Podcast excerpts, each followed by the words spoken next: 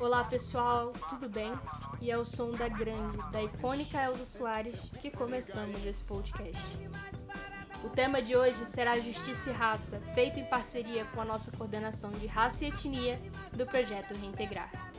Eu me chamo Juliana Pires e é um prazer estar aqui. O programa de hoje será conduzido por Gabriel Borba, Elaine de Meirelles e Bárbara Fernandes. Eu gostaria muito que a minha fala aqui fosse outra, que fosse mais feliz. Mas, infelizmente, os dados do primeiro semestre de 2020 não mentem. Mesmo diante de uma pandemia, o Estado brasileiro viveu e vive um aumento da violência policial no país, sendo um incremento de 6% comparado com o mesmo período do ano anterior. A letalidade policial atinge o maior patamar já registrado, passando até mesmo dos países mais violentos do mundo. Nessa guerra, quem mais sofre é o povo preto e pobre, seja no lado policial seja no lado do acusado. A nossa conversa será dividida em três partes, sendo que neste episódio os convidados irão discutir sobre a história da polícia no Brasil e como o meio policial oprime o povo preto. Tenham um excelente programa. Gabriel, é com você. Obrigado, Juliana, pela introdução. Bom, olá pessoal, eu sou Gabriel Borba e para começar a nossa conversa de hoje eu gostaria de receber duas convidadas especiais que também são parceiras do projeto há um bom tempo, Bárbara e Elaine. E aí, meninas, como vocês estão? Oi, oi, boa tarde. Olá, boa tarde, tudo bem? Todo mundo? Então, meninas, vocês podem falar um pouco mais sobre vocês e aí como vocês entraram no projeto? Eu sou aluna da graduação do Uniceub, eu estou no oitavo semestre. Eu entrei no Reintegrar semestre passado. Eu, na verdade, conheci o Reintegrar um pouquinho antes, porque eu fui estagiária do CEUB na, na, na coordenação de atividades complementares, então eu estava por trás. Eu falo que eu estava na parte burocrática, né? E aí, semestre passado, uh, na verdade, ano passado, quando teve a, o projeto de arrecadação de absorvente, eu vi que o Reintegrar estava engajando em pautas que me interessavam.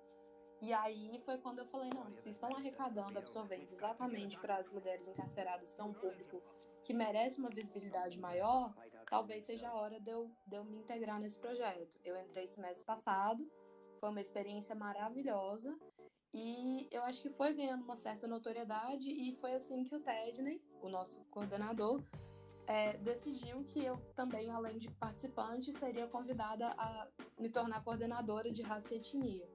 E tô lá firme e forte, muito feliz e muito orgulhosa dos rumos que o projeto tem tomado. Legal. E você, Elaine? Eu sou aluna do quarto período também, do UniceuB. Sou aluna da graduação em Direito, assim como a Bárbara. E entrei no, no, no projeto esse semestre. É, na verdade, eu queria, desde o primeiro, do primeiro semestre, fazer parte do projeto.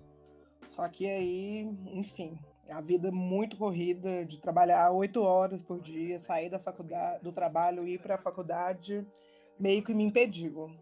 E aí agora, com essa coisa da pandemia, eu estou ainda tentando me, me inserir, mas eu estou gostando muito do que eu tô, tô vendo e, enfim, é bom. Ah, Acho que está me dando um é, norte é, do que, que eu quero ser quando crescer nessa graduação.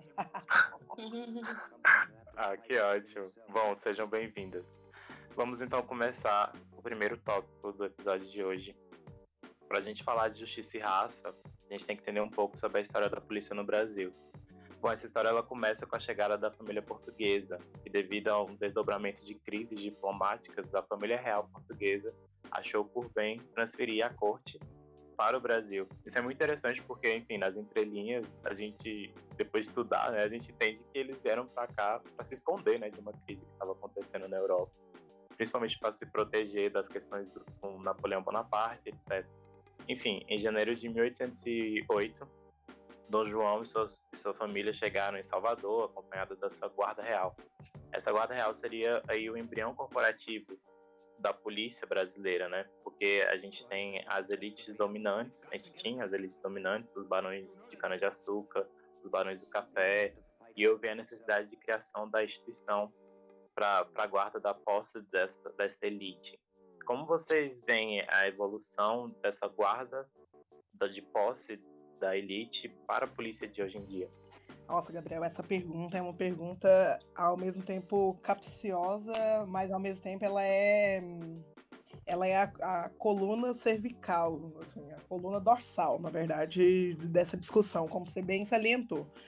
É, a evolução, como que eu posso dizer assim, a, a, a, a gente, quando lida e depara com a discussão de violência policial, é comumente dito assim, ah, a polícia militar é mal preparada. A polícia militar agiu com excesso da força. Não, na verdade, a polícia militar quando age com violência policial, é, reprimindo greve, manifestações, invadindo as comunidades, ela está cumprindo o papel histórico para qual ela foi criada, né?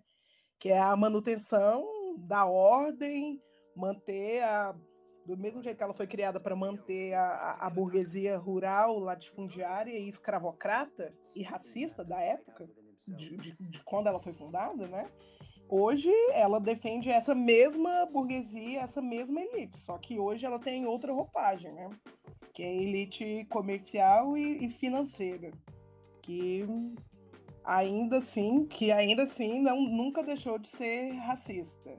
E é isso, essa é a função da polícia, manter essa ordem e o estado, da, o estado das coisas como eles querem que seja, digamos assim.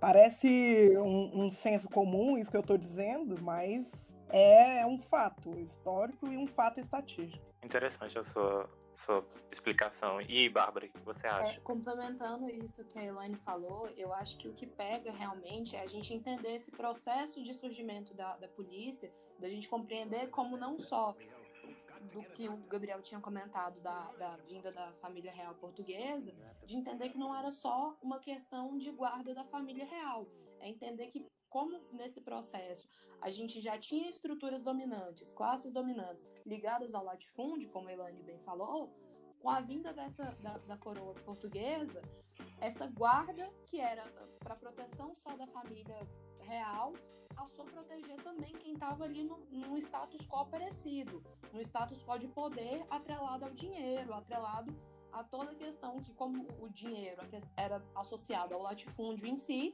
os grandes produtores de, os grandes produtores de cana-de-açúcar, café e o, o, aquilo que o Brasil exportava na época que receberam essa proteção.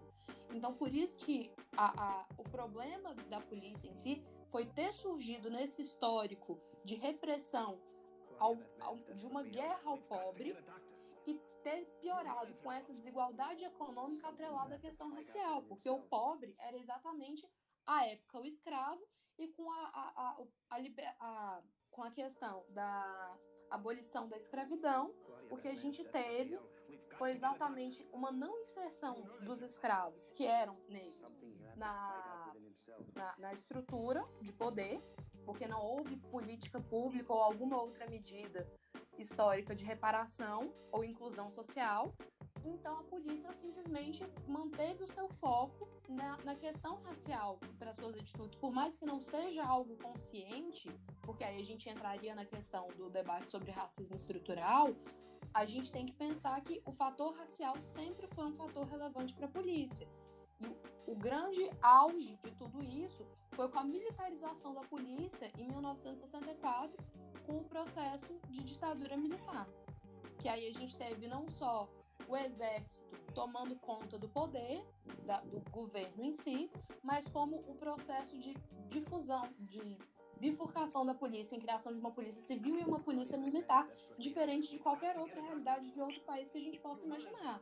Por isso que quando a gente vê em manifestações pessoas pedindo o fim da polícia militar, o que se quer não é o fim da polícia. A gente só quer o fim da militarização.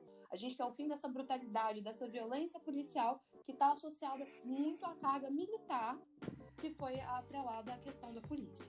É interessante você falar da época da ditadura militar, porque a gente sempre tenta debater sobre isso, porque até hoje a gente sente esse processo ditatorial, né?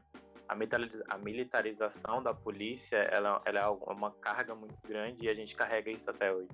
É interessante você ter falado das manifestações que a gente pede para desmilitarizar a polícia, porque isso já, já não se encontra mais, enfim, cabível essa estrutura dentro do processo democrático que a gente vive, né? essa questão da militarização da polícia, como a Bárbara bem lembrou, ela é assim muito crucial para a gente entender mesmo esse processo, assim, porque até a, a, a ditadura, né, assim, a, a, embora essa polícia tenha sido criada com todo esse intuito aí que a gente já falou, de ser um braço armado a serviço da propriedade, dos grandes meios de produção, é, ela ai, também ainda era feita por, por civis, né? Tem relatos, acho que eram feitos por praças, né? Pracinhas, tanto que tem até esse termo usado até hoje, assim. Só que com a, a, a na, na, ditadura, a militarização e um treinamento ostensivo, né? Que nos anos 70, por exemplo, em São Paulo, tem a, a rota, né? O termo já é assim, como que eu posso dizer? Como é que é? Rota, rondas osten, ostensivas Tobias de Aguiar, né? Eu acho que se eu não me engano é de 1970 e, que ela foi criada. Por aí a gente já vê o, o, o, esse viés militarizado mesmo da polícia, esse viés de, de um, desse cunho meio um, um, um, exército mais dentro da cidade. E isso é, como que eu posso dizer, e é, é uma coisa quase que exclusiva do Brasil, né? Porque é, é uma guarda patrimonial só que com um, um treinamento tático ostensivo de exército. E aí, por isso que quando acontece aquilo que eu disse, o uso, uso intensivo da força, o uso des desmedido da força, alto lá, né? Isso é até quase um, uma hipocrisia de dizer. Se é uma polícia que é treinada para isso, se não, que, que quando entra, quando entra, quando se passa em um concurso e tem um treinamento o treinamento deles é praticamente esquecer a vida civil, quase que apagar traços civis e traços de empatia. Isso não sou eu que estou dizendo, né? Tem vários pesquisadores e pesquisadoras que dizem e, e estudam como é feito esse treinamento da polícia. Então aí tem um complicador, né? Como essa polícia que é treinada com esse viés vai atender e tratar a, a, a população sem esse uso de, de enxergá-la como inimigo. É, é complicado. Eu, eu, acho que tem um Sim. ponto muito relevante nisso que a Elaine falou, porque quando a gente pensa na questão dos praças ou do, do, baixo escalão, digamos assim, do exército e da polícia em si, a gente tem que lembrar da, daquela frase que a polícia brasileira é a que mais mata. Mas quando a gente olha para dados, a gente percebe que a polícia brasileira é a que mais morre. E não é morrer em questão de conflito. A polícia morre muito atrelada a essa questão do treinamento intensivo por suicídio. E a, a camada que mais morre são exatamente policiais pretos. Exatamente por questões de transtorno mental e debilidades do esforço do serviço que vão desgastando, seja pela formação, seja pela vivência cotidiana com uma realidade totalmente cruel e a falta de apoio psicológico a tudo isso. É da gente pensar que apesar de ser supostamente apenas mais uma instituição, voltando ao a, a, o tema da, da, desse podcast, que é justiça e raça, a gente pensar como o fator racial tem impacto dentro da própria polícia, da gente falar da, da institucionalização do racismo, da gente ter as patentes mais altas com somente pessoas brancas e as patentes baixas com majoritariamente pessoas negras, com pouquíssima possibilidade de ascensão. Exatamente. E o final é que a gente vê gente preta morrendo dos dois lados, né? Sendo PM ou sendo tratado como o acusado e etc. É, é uma questão muito. É uma questão que leva para o racismo sistêmico. Não tem como a gente discutir sem levar para esse lado. Principalmente sobre quando vocês trouxeram a questão do treinamento o treinamento policial é um treinamento totalmente racista, ele é um treinamento ostensivo e, e isso acaba reverberando na guerra que a gente vê aí nas ruas, né?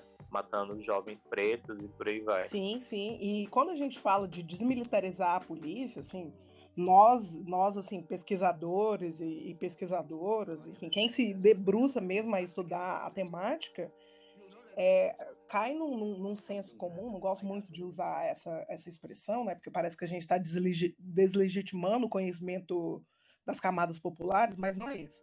É, cai num senso comum de, ai, ah, vai acabar a polícia, vocês, vocês querem o quê? A barbárie? Não.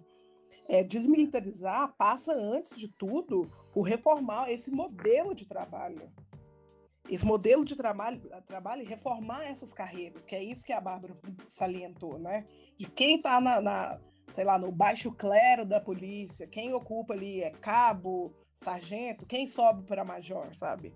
E aí tem muito essa, essa rixa, eu acho que é, é perceptível muito um certo rancor ali, sabe, com uma, as humilhações cotidianas, com essa hierarquia muito rígida, com a falta de possibilidade de ascensão na carreira, de exigir melhores condições de trabalho, né? Porque eles são né, enquadrados pela Constituição como proibidos de organizar sindicatos e fazer greve.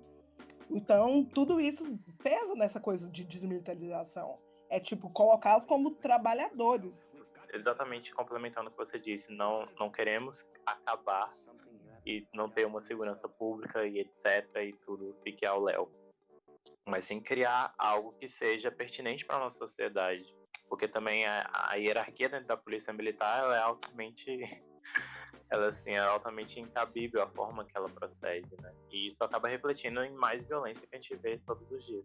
É, eu acho que a gente nesse sentido a gente retoma a questão histórica, né? O processo, o problema não é a polícia hoje, é o processo histórico de formação, de como ela surgiu, dos treinamentos. A hierarquia pela hierarquia não seria um problema, mas a impossibilidade de se questionar, você tirar a humanidade do daquele que está sendo treinado, não só no treinamento dele, dele perder suas habilidades humanas de empatia para ele poder fazer um serviço duro e frio de matar alguém sem olhar quem está ali, é, é, é, quando a gente vê as supostas balas perdidas. É, eu não, como a gente está aqui em Brasília, eu gosto muito de reparar nas pichações de Brasília. E tem uma ali perto da rodoviária que fala exatamente isso. Não existe bala perdida. Uma bala, uma bala não se perde, gente. Uma bala sempre foi intencional. Ninguém atira por diversão ou pelo menos não quando a gente fala em polícia. Então ela sempre tem um alvo. E quando a gente vê as notícias no jornal, esse alvo é sempre uma pessoa preta. E aí que a gente entra na, no, no, que os pesquisadores, como a Elane falou, percebem que cairia num senso comum, mas é porque não é um senso comum, é que os problemas não mudam. A gente reconhece os problemas e a gente não consegue fazer muita coisa para mudar. Ou porque o interesse das pessoas acerca do assunto de segurança pública é, é ser um discurso sempre muito mais punitivista e manter a estrutura e endurecer a estrutura, quando a gente precisa reformar a estrutura. Então a gente entra de novo, a gente disso tira a conclusão de que parece um genocídio, porque se quem tá ali matando é um preto, matando outro preto, e o alvo do, da bala perdida é sempre também uma pessoa preta, não tem como a gente não falar de racismo.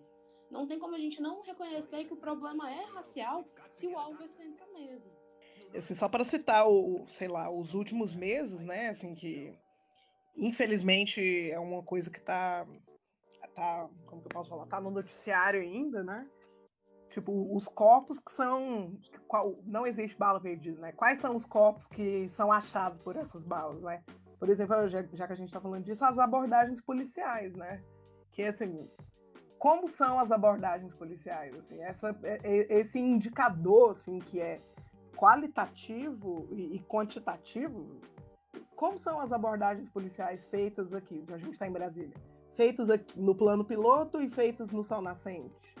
Isso para a gente não usar a realidade do Rio de Janeiro, né? Que é onde é escrachado assim e mostra, sei lá, ações violentas, crianças sendo mortas, indo para a escola.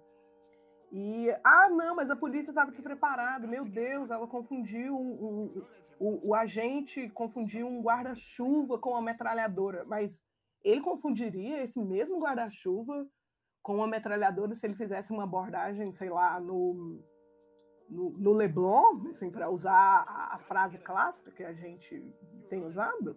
Não, mas assim, o que faz ele deduzir que esse guarda-chuva numa comunidade em Botafogo é uma metralhadora e o que faz ele não concluir que essa metralhadora, que, que esse guarda-chuva não é metralha, uma metralhadora no Leblon, assim, qual, o que, que é que está por trás disso? É raça? É classe social? Hum, hum, é um, para mim e enfim, para um monte de gente que está aí, é um apanhado das duas coisas, né? Essas raça e classe, elas se interseccionam no Brasil, né? É, a interseccionalidade desses dois, desses dois conceitos, desses dois marcadores sociais que delimitam muito o corpo da violência, as estatísticas que estão aí.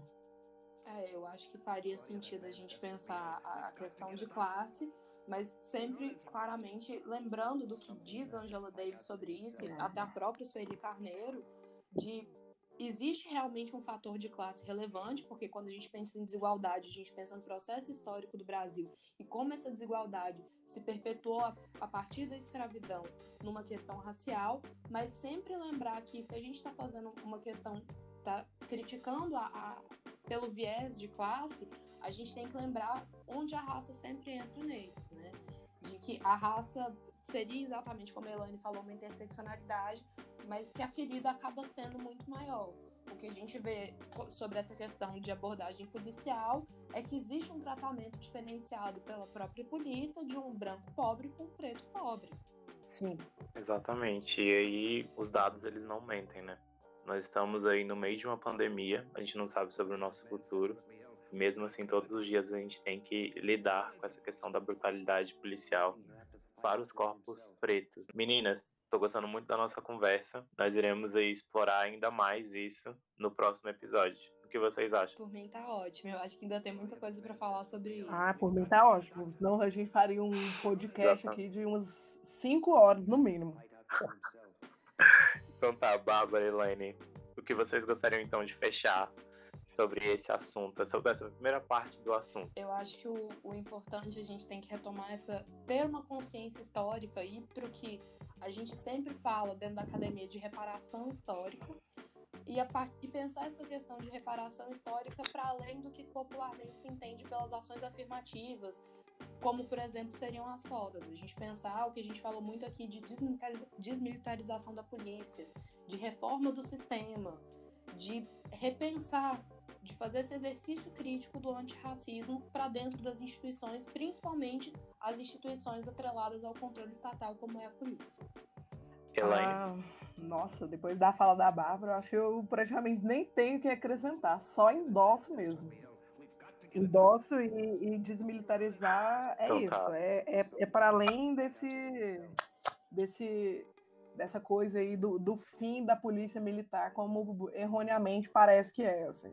É o fim da polícia militar como ela é hoje, mas transformar a polícia militar em, em trabalhadores, em trabalhadores civis, com uma reforma nesse modo de trabalho dela, reforma na carreira e combatendo essa hierarquia e essa formação para um, um inimigo. E combater esse inimigo que é incorporado na cabeça deles. Que o inimigo é o corpo preto periférico, sobremaneira. Ótimo, meninas. Muito obrigado pela participação. A gente vai continuar aí no tchau, próximo tchau. episódio. Tchau, gente. Tchau, tchau.